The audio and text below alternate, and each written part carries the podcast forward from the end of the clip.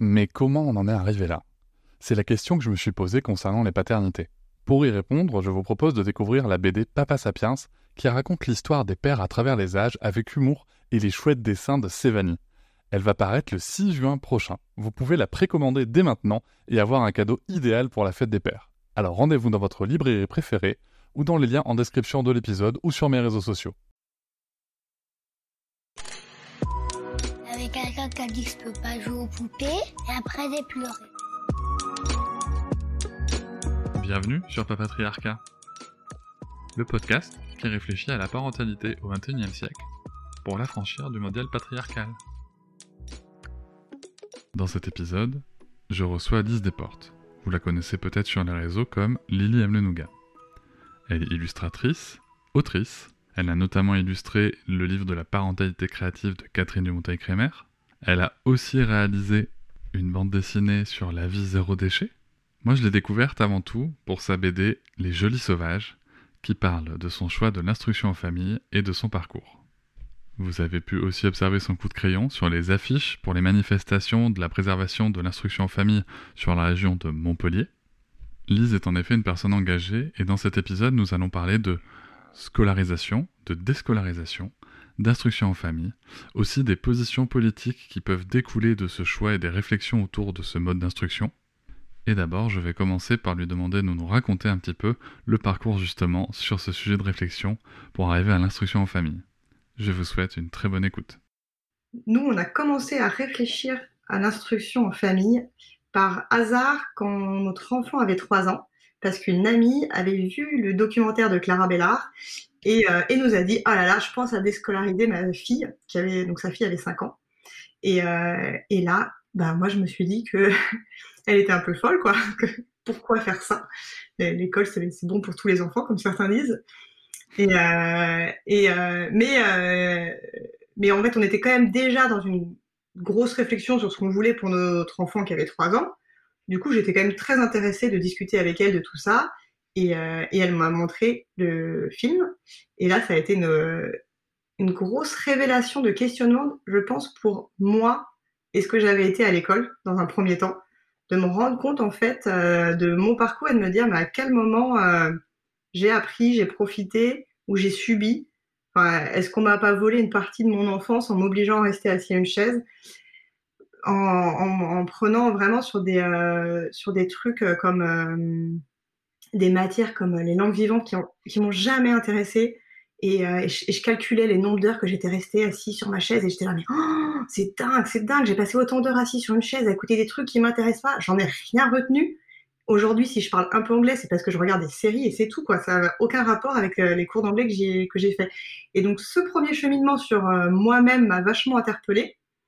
Et, euh, et, comme notre fils est entré à l'école en maternelle en parallèle, ça a commencé à nous interpeller de lui le regarder parce qu'on était dans une crèche parentale avant, pour remettre un peu le contexte, et donc on était très présent. On avait une obligation de, d'une demi-journée par semaine là-bas, donc on savait exactement ce qui se passait. Puis en fait, on gérait la crèche entre parents, donc on, discutait, on connaissait hyper bien les salariés, on se voyait, il y avait un truc hyper familial, et là, bam, d'un coup, on a notre enfant qui va à l'école, puis alors en plus, euh, sa rentrée s'est passée pendant les attentats du Bataclan, et donc l'enfant qui est tout petit, on te dit, tu le déposes devant la grille et tu l'accompagnes même pas jusqu'à ta classe.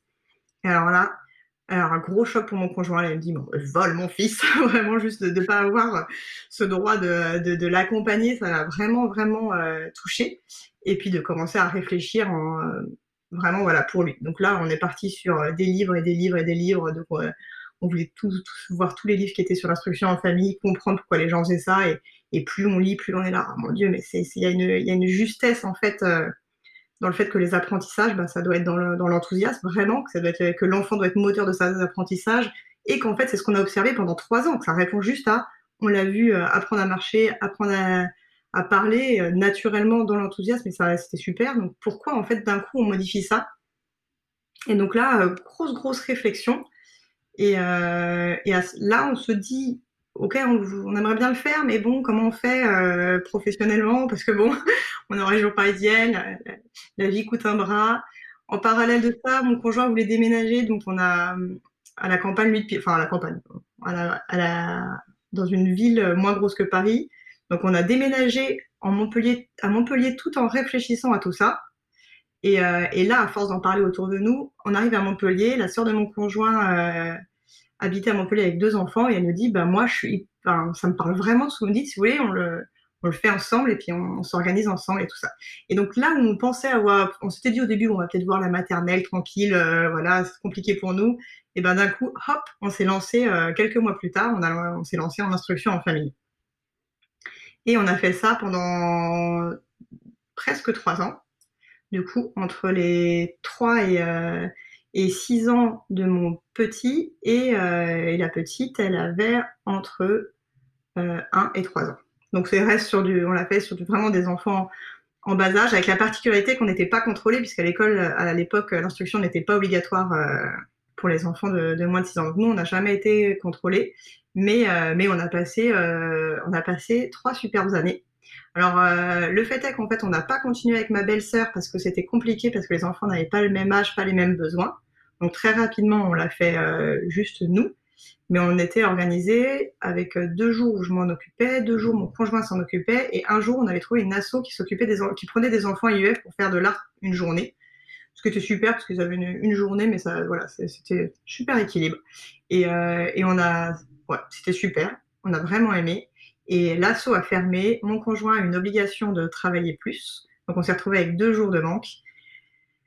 Et donc, on a dû re-questionner notre équilibre. Et c'est là où on a décidé de les mettre euh, dans une école alternative, en fait. Mais euh, donc voilà, ça c'est vraiment sur euh, qu'est-ce qui s'est passé pendant. Et pendant... Mais après, je peux continuer parce qu'en fait, là, je raconte un peu le cadre de, de, la bande dessinée. Et en fait, euh, ce que je dis avec la bande dessinée, c'est que donc on les a mis en école alternative. Et là, aujourd'hui, ça fait trois ans qu'ils sont dans une école alternative super qu'on adore qui est, euh, euh, ce qu'on appelle un peu une école du troisième type. C'est peu connu, mais ça, ça, ça, a beaucoup de mérite, où l'enfant est vraiment moteur de ses apprentissages dans un, dans un milieu coopératif. Et là, en fait, comme on a décidé de déménager à la campagne pour de bon, on reprend l'instruction en famille, on a retrouvé une, un rythme, et, et dans trois semaines, c'est reparti, en fait. Donc là, c'est le retour à l'instruction en famille et qui, pour le coup, si je comprends bien, est motivé plus par un choix euh, de logistique pratique par rapport à un nouveau déménagement, c'est ça? Plutôt que, euh, que par euh, une, une, déception potentielle de, de l'école qui visiblement se passe très bien. Ouais, il n'y a aucune déception de l'école, c'est super. Mais, mais voilà, on avait envie de campagne. Et, mon conjoint avait vachement envie quand même de reprendre l'instruction en famille. Et en fait, dans ce nouveau modèle, il sera complètement en charge des enfants. C'est lui, moi je travaillerai et c'est lui qui sera le, le, père qui fait l'instruction en famille. Donc voilà, parce que moi, je, voilà, pour moi, c'était on le faisait du 50-50. Pour moi, en tout cas, j'avais trop besoin d'avoir une partie de pour mon travail, alors que lui, il avait cette vraie envie d'essayer de se plonger euh, là-dedans euh, et de prendre ce temps-là. Alors ça, c'est quelque chose que pour le coup, qu'on rencontre pas partout, euh, d'avoir ce, ce modèle-là, et, euh, et je trouve ça chouette, et je trouve ça très beau même. Et donc, si je comprends bien, ton conjoint, lui, au niveau professionnel, il a, il a, comment est-ce qu'il pense, comment est-ce que vous allez vous organiser pour son travail à lui? Eh ben, il arrête de travailler. ok. ouais. Non, non, il a, en fait, il, euh, il se met en disponibilité. C'est de s'autoriser aussi à changer d'avis plus tard, donc on veut pas tout couper. Et en tout cas, l'idée pendant un ou deux ans, vraiment, on, on, comme on vit, voilà, comme on va vivre à la campagne, parce que les contraintes financières, elles sont quand même très très fortes en IEF. Hein, faut, on en revient toujours, mais voilà, il fallait que, que, notre équilibre financier y passe. Et la vie à la campagne nous coûtera moins cher, euh, le se loger nous coûtera beaucoup moins cher. Et donc mon salaire, euh, qui est pas bien gros, mais qui euh, devrait suffire, et, et, comme ça, lui, il peut se permettre de pas travailler pour être disponible pour les enfants. Oui, c'est vrai que l'aspect financier, c'est toujours quelque chose qui, est, qui, qui peut être perçu comme un, comme un gros frein. Et la solution, en effet, de, de la vie à la campagne, c'est quelque chose qui est, euh, qui, qui, permet de vite lever, en tout cas, des, des, des gros, euh, des gros budgets, en fait, de, vite euh, dégager des sommes assez importantes. On n'y pense pas forcément, mais on peut avoir, quand on, plus on s'éloigne quand même d'une ville, enfin, plus on est, plus on, arrive dans la campagne, bah, plus la charge financière, en effet, qui tourne autour du logement, notamment, est, plus, légère. Et justement, on peut se retrouver avec des logements qui sont tout à fait agréables et qu'on peut ensuite aménager d'ailleurs pour faire plein d'activités euh, à, des prix euh, plutôt, euh, plutôt très abordable. Donc c'est c'est chouette, en tout cas, c'est une belle nouvelle. Et comment est-ce que comment est-ce que dans ce nouveau parcours en instruction en famille, comment est-ce qu'il se projette, enfin vous vous projetez au niveau de l'organisation des, des, activités? Parce que là, si je me trompe pas, ça amène un grand à 9 ans, c'est ça? Ouais, c'est ça, ouais. Et, euh, et, une petite à, euh, à 6 ans. Ouais. Et alors, comment est-ce que là, il, comment est-ce qu'il se projette au niveau de, ben, justement, dans, dans, la gestion euh, des futurs contrôles, dans l'organisation Comment, comment est-ce que ça se prépare? Alors, nous, on prépare pas trop. est non, mais c'est vrai qu'en fait, il faut voir que nos deux enfants, alors, ils étaient dans, dans le cadre de cette école alternative, mais dans cette école, ils ont appris à lire tout seul, en fait. C'est une école où il n'y a pas, enfin, on a, enfin, c'est marrant, on lui donne le nom d'école, mais pour moi, c'est plutôt un lieu de vie collectif avec des enfants. Et, euh, et en fait, leur apprentissage de la lecture, il s'est fait naturellement. Donc, euh, en fait, une fois qu'on voit ça, enfin, c'est juste dingue de voir des enfants qui apprennent à lire seuls, là. Ma fille, euh, là, c'est le début, mais c'est c'est merveilleux, quoi. Jamais elle a appris l'abécédaire ou quoi que ce soit, et bam, d'un coup, euh, et ben, elle lit, quoi. Enfin, jamais, elle l'a appris parce que naturellement quoi, juste dans les discussions, parce qu'elle se pose des questions des fois sur les signes et c'est tout quoi. Du coup, euh, on est super confiant quoi. Tout peut être appris quoi. Une fois, donc on va, là l'idée c'est juste déjà prendre le temps nous d'arriver, nouveau rythme, nouveau lieu, et puis euh, et puis vivre avec eux, et puis en fonction, euh, peut-être pas euh, créer de l'apprentissage vraiment, mais mais ouais réfléchir après dans nos journées à quelle activité on leur propose ou pas en sachant au fond de nous que certaines activités amènent de l'écriture parce qu'on écrit à mamie ou ce genre de trucs là quoi. Mais notre idée c'est vraiment de rester autant que possible dans, quelque chose proche de, l'informel en fait. Ouais, on l'a pas vraiment cadré.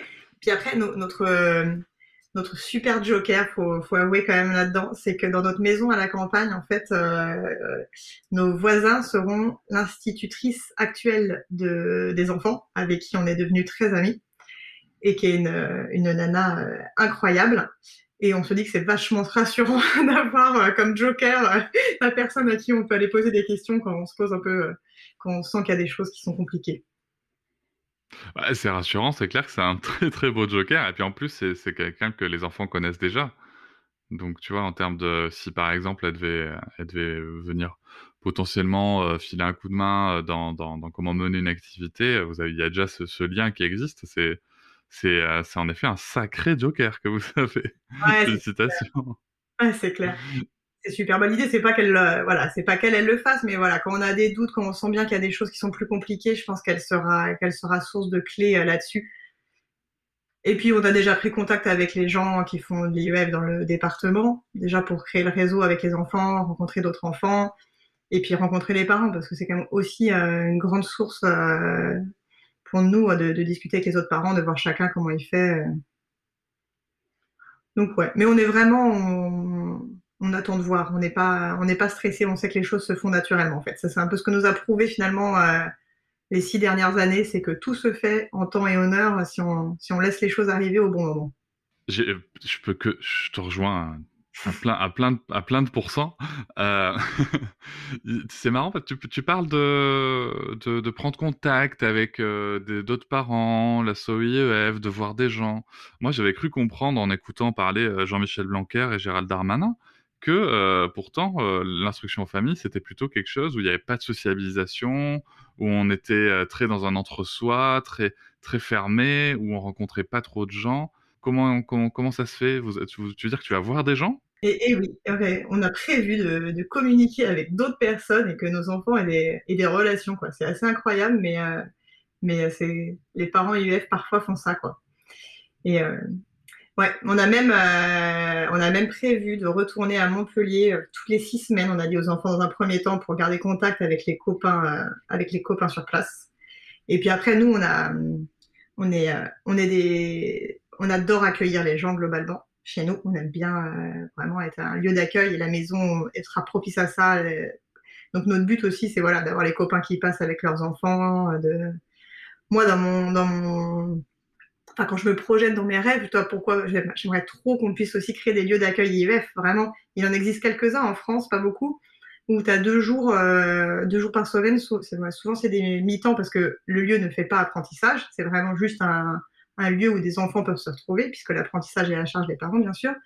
Mais du coup, pendant deux jours par semaine, avoir des lieux collectifs où les enfants se retrouvent de façon régulière, euh, voilà. Moi, ça, ça me, tourne dans l'esprit. Là, on arrive, donc on y va en douceur. Voilà, comme je dis, je, fais vraiment les choses dans un rythme, mais, euh, dans mon, coin de tête, j'aimerais bien euh, créer des trucs sur l'instruction aux là-bas.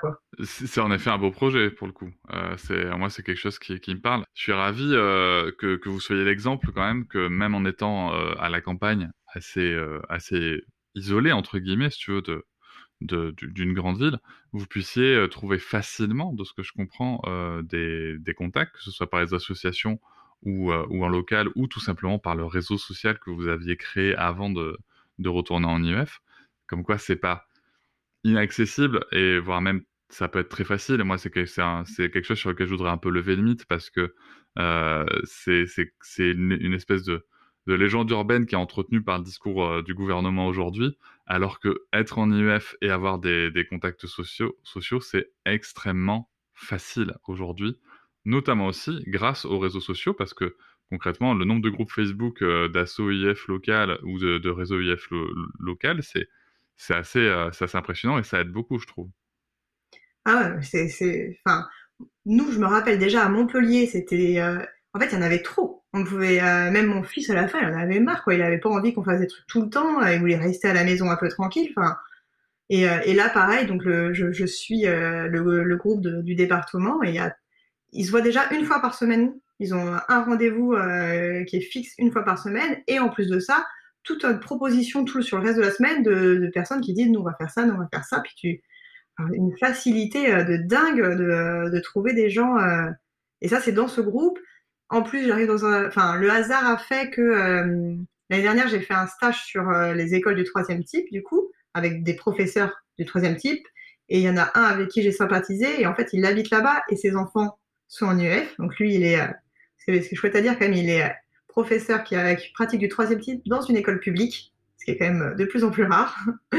et, euh, et ses enfants sont en instruction en famille. Et donc voilà, donc euh, en plus voilà, j'avais un brin de connaissance. Enfin tout ça, c'est, enfin je m'inquiète. Alors ça, moi c'est, c'était mon inquiétude avant qu'on commence vraiment. Je, comprends que les gens soient inquiets sur, ce sujet-là. Mais dès qu'on a commencé l'instruction en famille, ça s'est euh, évaporé en deux secondes. On voit tout le temps des gens, tout le temps, tout le temps. Puis comme on est dispo, on bouge, les gens viennent chez nous vachement plus avec les vacances scolaires, de toute façon, sont pas les mêmes, donc on a toujours des copains qui viennent de quelque part d'autre. Enfin, moi, j'ai l'impression qu'on avait du monde tout le temps, tout le temps, quoi. au contraire, l'instruction en famille, euh, enfin, je pense qu'en termes de socialisation, euh, fou, on est, on est large, quoi. Non, mais complètement. C'est vrai que c'est quelque chose. C'est quelque chose, moi je trouve, qui est, qui est génial parce que ça s'adapte, euh, ça s'adapte aux enfants, mais ça s'adapte aussi aux parents. C'est-à-dire que des fois, tu peux, bah, tu peux avoir des, des, des, familles où, où, où, bah, tu t'aimes pas forcément être en contact permanent avec des gens, ce qui n'empêche pas que tu peux amener tes enfants à des activités et puis toi euh, te ressourcer. Enfin voilà, ça ouvre le champ des possibles en fait, je trouve, tu vois, en termes d'organisation de vie euh, pour les enfants, mais comme pour les parents aussi. Il y a des gens qui ont tendance à présenter ça comme une contrainte permanente parce que parce qu'en fait on s'imagine euh, que l'instruction en famille c'est forcément être toujours toujours avec ses enfants derrière eux en train de s'assurer qu'ils sont en train d'apprendre alors que, euh, alors, potentiellement, il y a des modèles d'instruction en famille qui sont comme ça. Hein. Il y, a, différents chemins d'instruction en famille. Euh, vous, tout comme nous, euh, vous faites le choix d'un apprentissage très informel, clairement, clairement du unschooling poussé, quoi, vraiment de l'apprentissage autonome. mais c'est vrai que les gens s'imaginent souvent les parents comme ça derrière les enfants en train de s'assurer qu'ils sont en train d'apprendre un truc alors que pas du tout. c'est plutôt on fait notre life et, euh, et, les, et, et, comme le dit d'ailleurs André Stern dans notre, dans notre épisode ensemble, euh, apprendre c'est pas quelque chose qu'on fait, c'est quelque chose qui nous arrive. Et c'est vrai que quand tu pratiques l'instruction en famille comme ça, c'est quelque chose qui devient évident. Ah ouais, c'est ça. Tu, tu passes 15 euh, jours à te poser un peu des questions et puis hop, après en fait ça se fait naturellement. Et alors, il y a vraiment un truc aussi, enfin moi pour avoir fait euh, euh un petit peu d'école, IEF, un peu d'école et j'ai hâte, mais hâte de repasser en instruction en famille pour arrêter de lever mes mains, quoi. En termes de contraintes journalières, là, on, euh, puis serine, quoi. Courir, aller les chercher, les déposer, euh, euh, enfin, les, les, lever, les forcer, ça râle, c'est, putain, mais ça, ça, c'est de la contrainte de dingue, quoi. Et on en a, et quatre jours par semaine.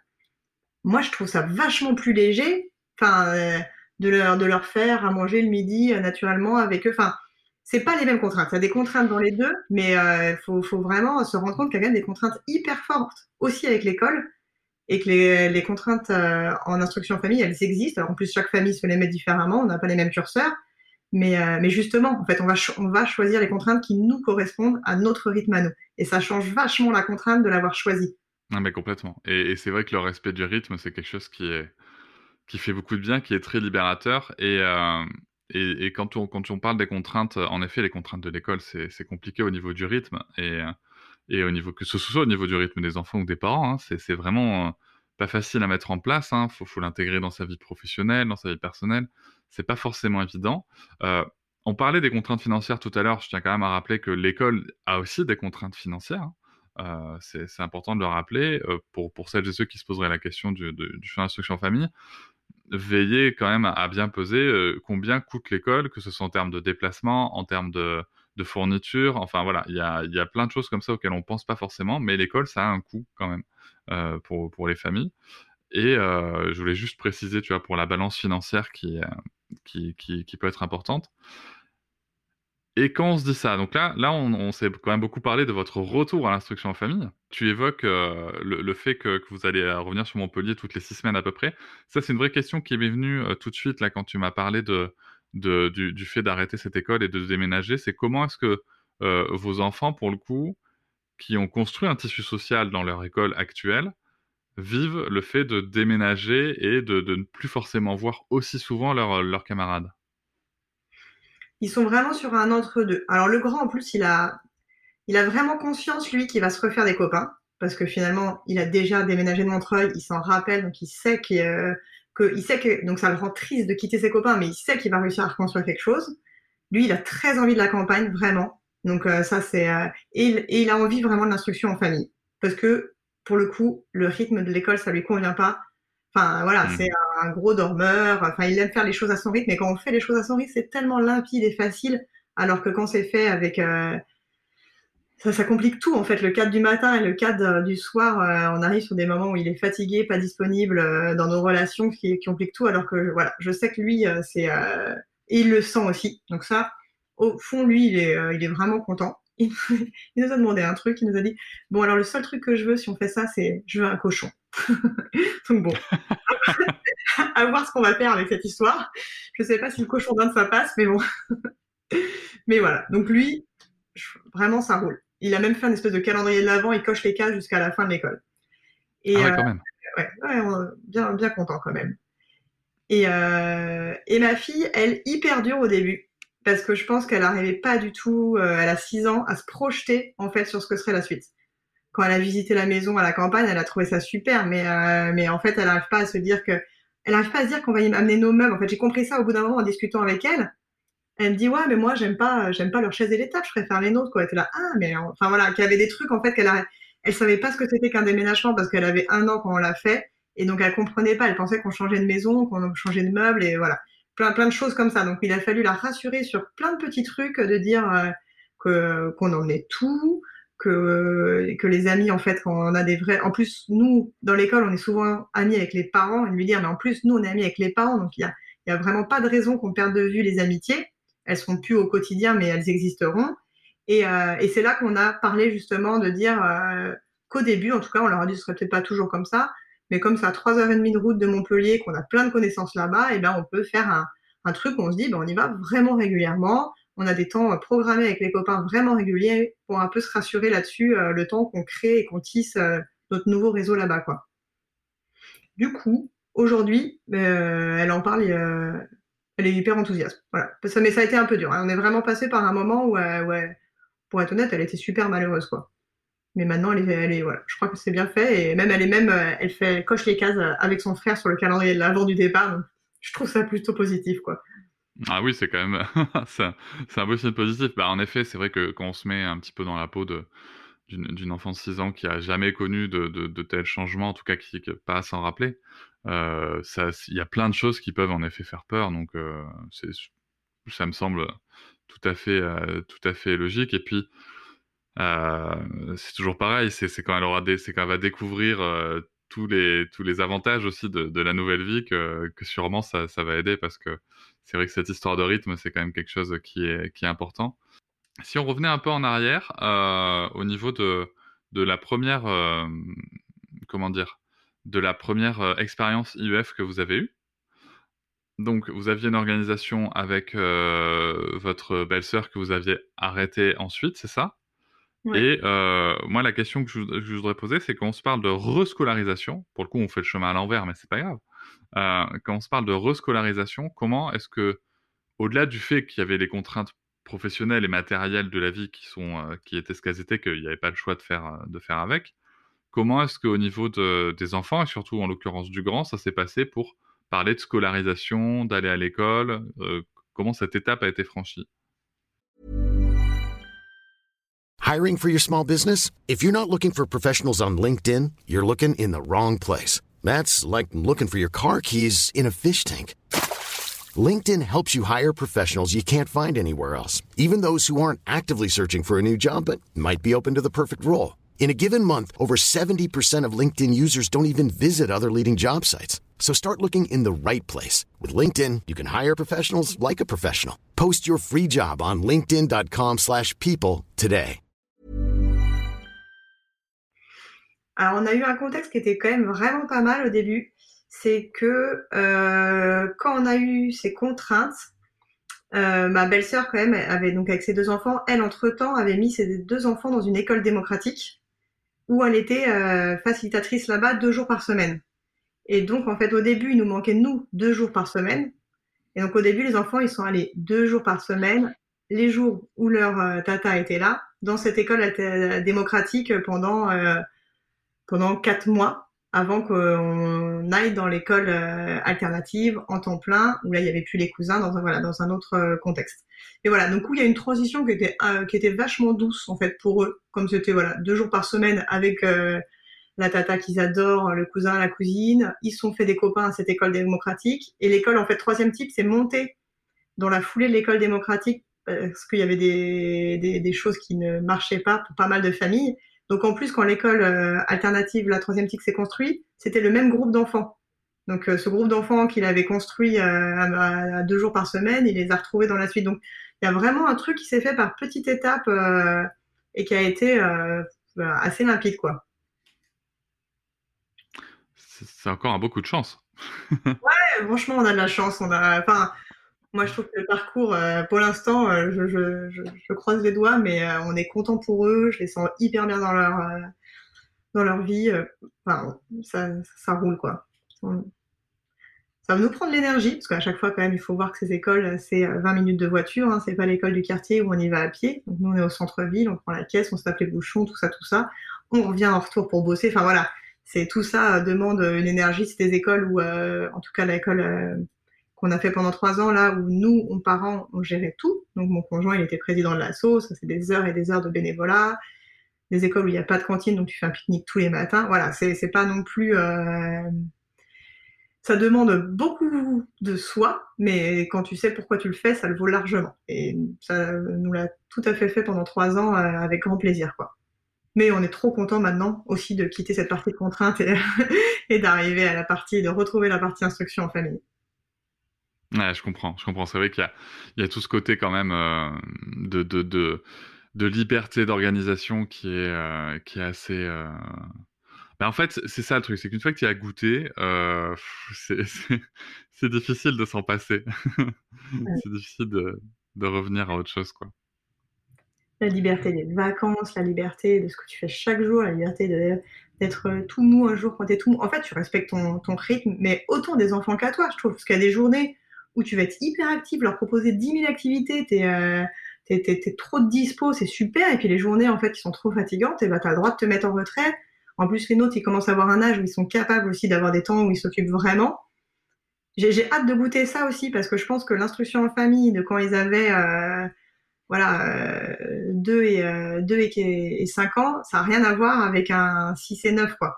Donc ça va être une autre manière pour nous d'aborder l'instruction en famille avec des temps, je pense, où ils seront moins de demandeurs, donc plus de pauses. Enfin, ah non, je suis hyper contente de, retourner à ce rythme qui est vachement, vachement naturel en fait. Bah, c'est vrai que pour le coup, euh, tu, soulèves un point qui est extrêmement important, c'est justement, ils sont plus dans la petite enfance euh, en, ce qui te concerne, et, et, c'est vrai que l'organisation des, activités, c'est totalement autre chose, et puis il y a une certaine autonomie aussi euh, dans, la, dans la recherche des informations. Moi, ce que je constate, c'est à quel point des, enfants notamment à partir de 9 ans, euh, peuvent se, créer eux-mêmes des activités, en fait, c'est assez, fou. Euh, et puis aujourd'hui, on est aussi à une ère où ils peuvent aller chercher l'information eux-mêmes, potentiellement sur des outils numériques. Enfin voilà, il y, a des choses qui peuvent se passer qui sont très bien.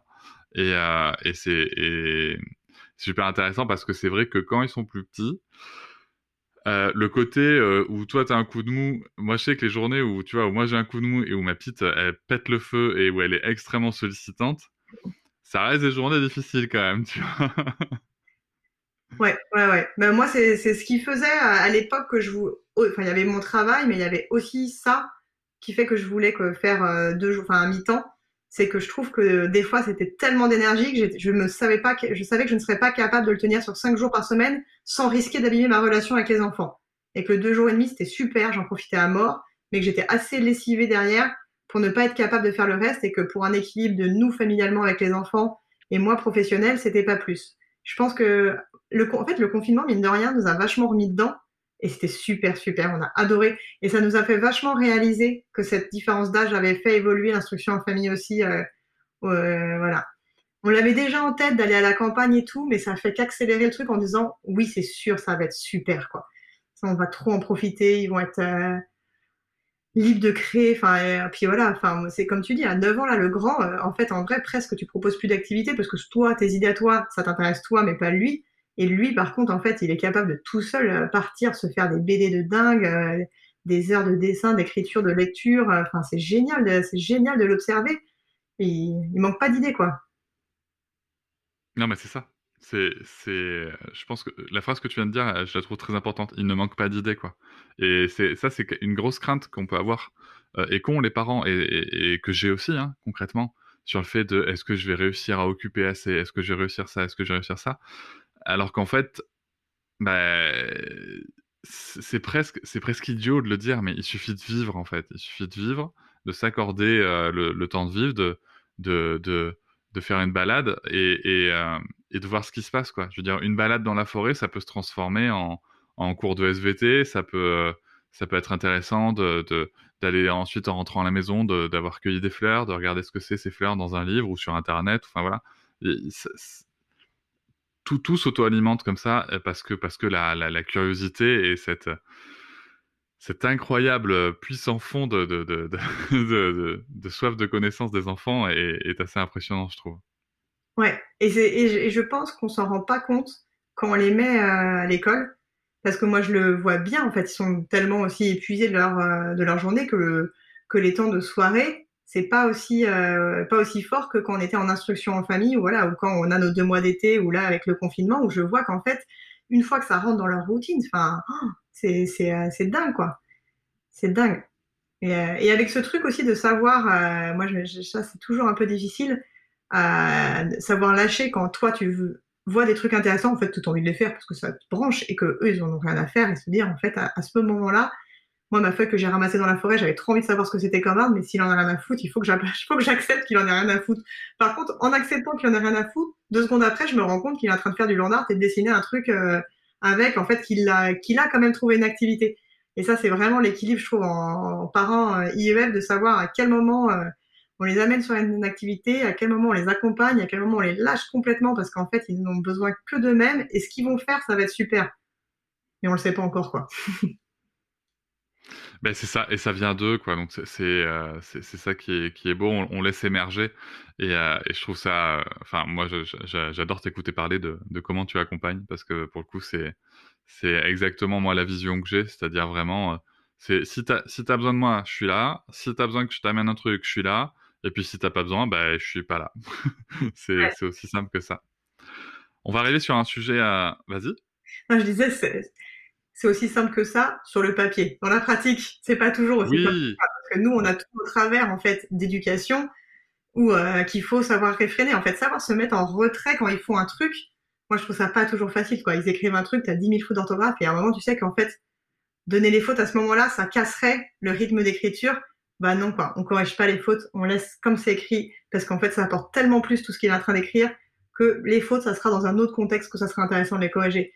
Et ça, c'est vraiment un gros travail, euh, je trouve, pour nous, parents, de savoir se mettre en retrait au bon moment.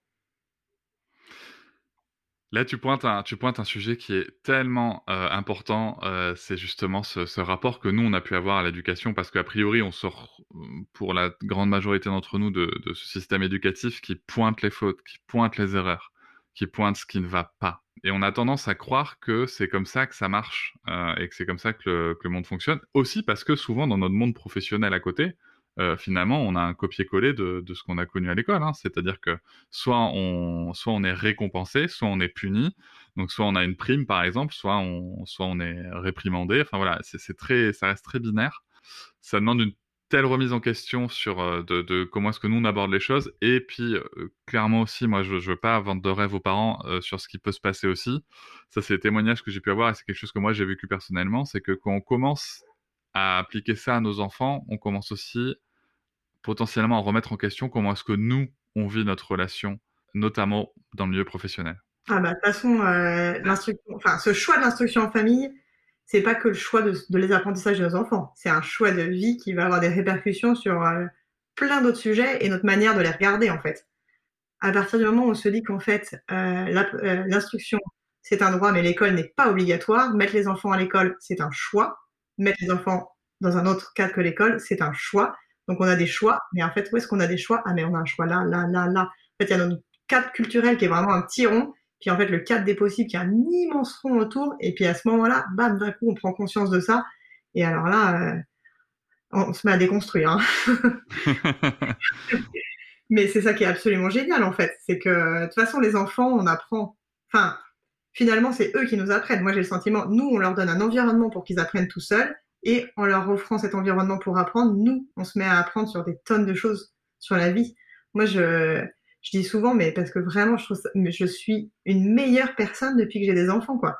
Je, je sais mm. sûr que, que j'ai changé en bon, en positif, euh, humainement, euh, par mes enfants, quoi. Parce qu'ils m'ont appris plein de choses, quoi. Notamment la patience. c'est vrai qu'on repousse, on repousse les limites de la patience euh, qu'on a et, qu'on continue de repousser, je trouve. Mais en effet, euh, je te rejoins encore une fois, c'est vrai que ce, côté, euh, comment est-ce qu'on évolue à partir du moment où on a des enfants, c'est assez dingue, c'est assez fou et ça amène des choses qu'on pensait pas forcément rencontrer dans nos vies.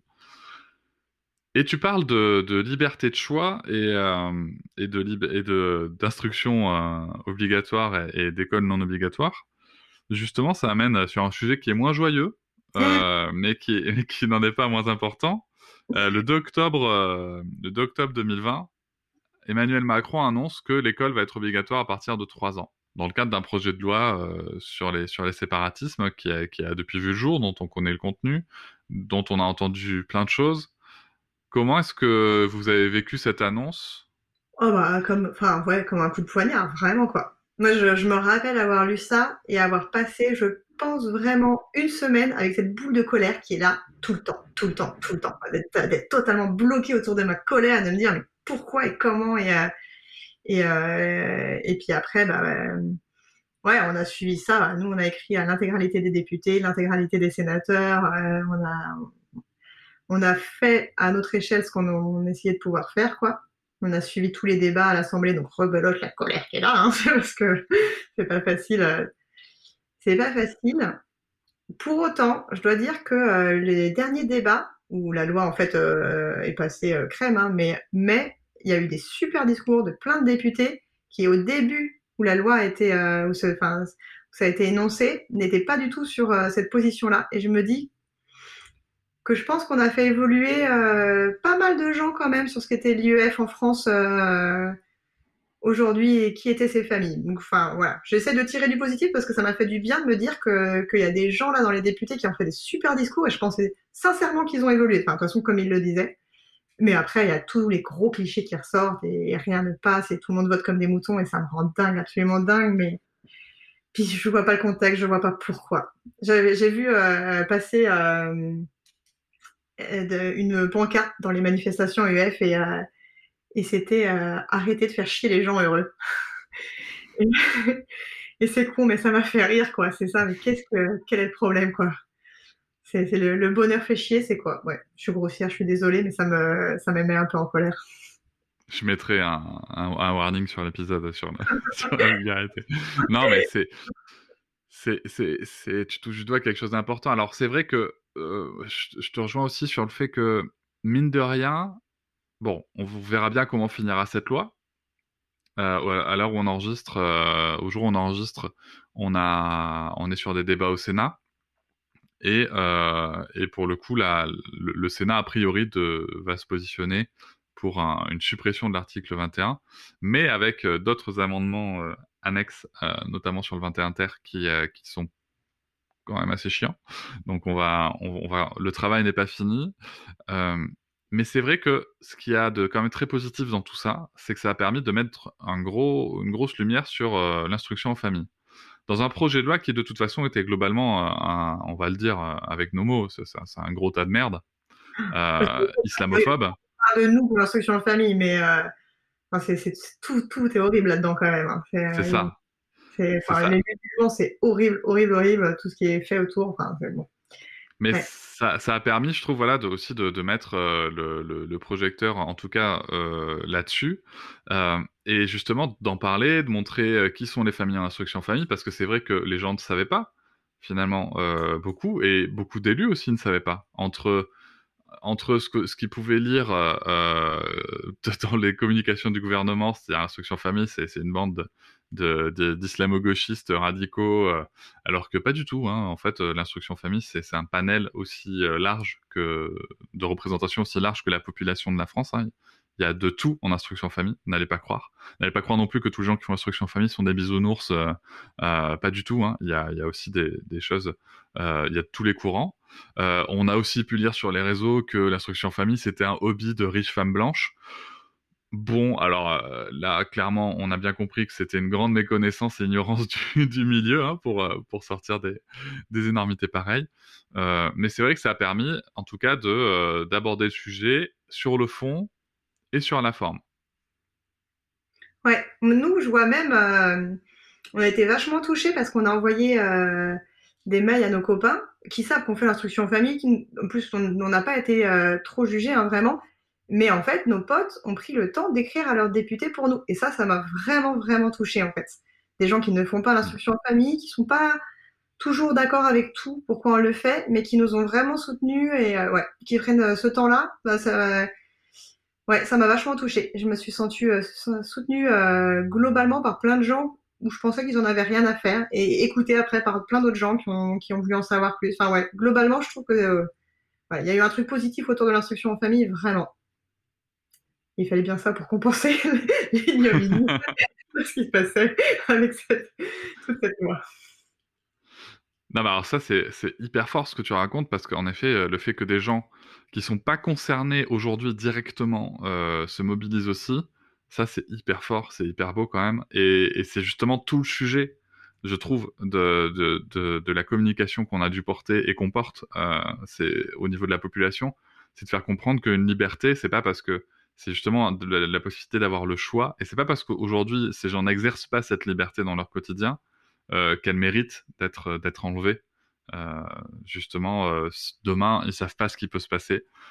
Surtout quand on voit des chiffres très très très alarmants, notamment sur le harcèlement scolaire. Alors on se parle quand même de 700 000 enfants par an qui qui sont qui signalent le harcèlement scolaire et on sait que c'est juste ceux qui signalent.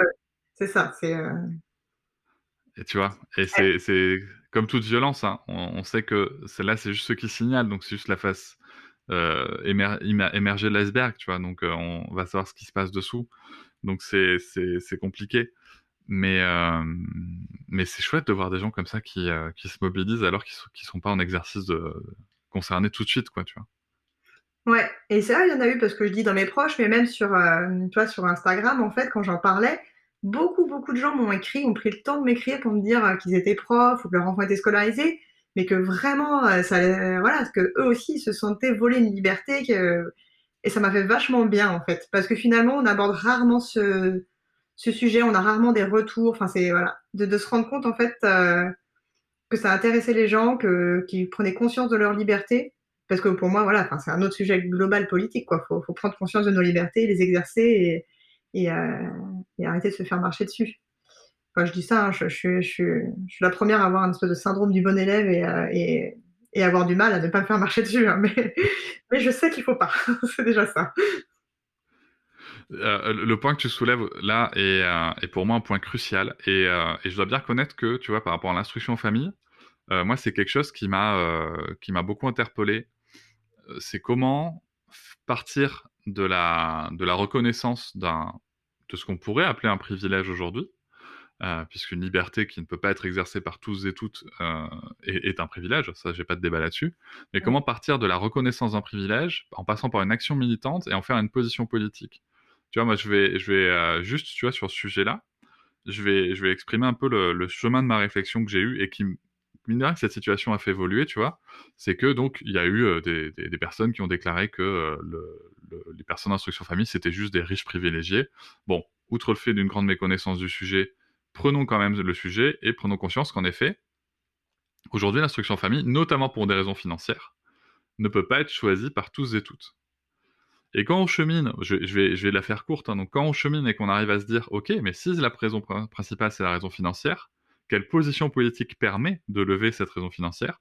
Tu vois, bah, ça te permet de te positionner politiquement, notamment sur un sujet tel que le revenu universel, par exemple, avec euh, un revenu universel suffisant, hein, j'entends, pour vivre, euh, bah, ça permet aussi de dire, ben voilà, si, aussi, si le seul frein d'une personne qui aurait le souhait profond d'exercer cette liberté euh, d'instruction en famille, c'est le point financier, le revenu universel est une position politique qui permet d'y répondre et de justement remettre de la liberté là où il y a du privilège. Ouais, tout à fait. En plus, ça vient en lien avec même de, toutes les charges ménagères qui sont aujourd'hui euh, invisibilisées parce qu'elles n'ont pas de, de, place financière, en fait. Ouais, tout, ça se mélange, en fait. Hein. Et euh, ouais, toi, c'est c'est un privilège, hein, ça je ne remets pas du tout en question d'arriver à faire de l'instruction en famille. Pour autant, moi, j'ai tendance, quand j'en parle, à présenter ça comme un peu l'école alternative des pauvres, quoi. Parce que, euh, parce qu'au prix des écoles alternatives, en fait, les, les gens qui n'ont pas les moyens, des fois, ils voulaient une école alternative et ils vont faire le choix de l'instruction en famille parce qu'ils n'ont pas pu se payer l'école alternative. Parce que ça reste quand même euh, généralement moins cher à mettre à place dans ta vie, parce que tu peux garder un peu les deux du travail selon ce as, Enfin, voilà, il y a des organisations qui permettent plus ou moins quand même de travailler, euh, parce que voilà, nous on fait le choix d'un des deux qui ne travaille plus du tout, mais c'est pas toujours ça non plus. Souvent il y en a un en fait qui travaille un peu de façon bancale sur des horaires un peu décalés et l'autre qui est voilà, enfin ou, les deux, enfin. Mais euh, mais voilà, je trouve ça, voilà, c'est un privilège, mais euh, c'est un privilège euh, qui est quand même fait par plein de gens qui ont des tout petits, tout petits, tout petits moyens. En instruction en famille, quand même, c'est vraiment, t'as des, des gens qui vivent pas mal d'amour et d'eau fraîche aussi, parce que c'est leur choix, vraiment, qu'ils le veulent, que ça leur convient comme ça, mais c'est important de le dire aussi, quoi. Ah mais complètement. Et c'est là où tu vois la grande méconnaissance d'ailleurs des gens qui peuvent tenir des propos euh, de, de, de privilèges de... Enfin, pour citer euh, la phrase que j'avais lue de, de hobby de riche femme blanche, euh, c'est pas c'est pas c'est pas du tout ce qui se passe dans la réalité. Et, euh, et c'est vrai que tu vois en termes de position politique justement, ça permet, je trouve, tu vois, d'avoir mené cette réflexion, de se dire, voilà, il y, y, a des gens qui disent, puisque nous, on peut pas accéder à l'IEF pour telle raison, c'est logique que tout le monde aille à l'école. Ben, je suis désolé, ça, pour moi, c'est une position qui est liberticide et qui ne va pas dans le sens, justement, des valeurs de la République, telles que, telles que en tout cas, telles que moi, je les perçois. Et, euh, et, et j'espère que ça pourra aussi faire évoluer, justement, les réflexions sur le sujet. Ouais. Peut-être euh, à commencer par avoir l'allocation à entrée, par exemple, parce que les enfants en, en IEF. Et oui ont des apprentissages en fait aussi, c'est un peu le principe. Et qui ont des coûts aussi, hein. Mais... tu, tu, tu, te permets d'acheter des livres pour ton enfant. C'est culotté quand même. C'est quand même dingue. Mais, mais, euh, mais, voilà, je crois qu'on est arrivé euh, au bout euh, de, de, de, ce podcast. Et en tout cas, je te remercie beaucoup pour, pour ton témoignage. J'invite bien sûr tous les, tous les gens qui nous écoutent à suivre ton travail, que ce soit sur, euh, sur l'instruction en famille, où tu avais d'ailleurs réalisé de magnifiques affiches, je crois, pour les manifestations de, de Montpellier. Tout à fait. et, euh, et, et, voilà, si toi tu avais un, un dernier mot à placer pour les gens qui, euh, qui sont dans la réflexion sur le sujet, ce serait quoi? Ça peut, c'est que tout peut être réfléchi à tout moment. En fait, il faut s'autoriser à sauter une étape. Ça ne veut pas dire que c'est pour toute la vie. Qu'on a le droit justement de faire des allers-retours en fonction de, de où on en est dans, dans notre vie, de commencer quelque chose en se disant oui, mais je vais la re-questionner tout. En fait, il faut se re-questionner en permanence pour chercher quel est notre rythme et toujours chercher celui qui nous va bien. Et voilà, une décision, c'est pas pour toujours. Quoi. Ça me va très bien. Et justement, mais parce que ça illustre bien, je trouve, cette liberté de choix qui est, euh, qui est, qui est essentielle. Merci beaucoup, Lise. Ah, écoute, merci à toi.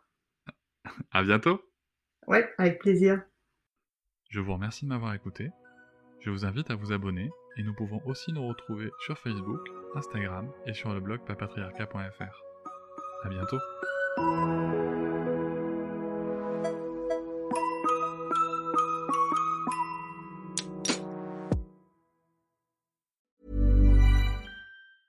Hey, it's Paige DeSorbo from Giggly Squad. High quality fashion without the price tag. Say hello to Quince. I'm snagging high-end essentials like cozy cashmere sweaters, sleek leather jackets, fine jewelry, and so much more. With Quince being 50 to 80% less than similar brands. And they partner with factories that prioritize safe, ethical, and responsible manufacturing. I love that. Luxury quality within reach. Go to quince.com slash style to get free shipping and 365 day returns on your next order. Quince.com slash style. Hop, c'est encore moins. Si tu veux soutenir le podcast, tu peux aussi t'abonner à Papatriarca Plus et découvrir chaque semaine un épisode bonus en plus des 60 déjà disponibles. À découvrir sur tes applis de podcast comme Pocketcast, Castbox ou encore Apple Podcast. À très vite.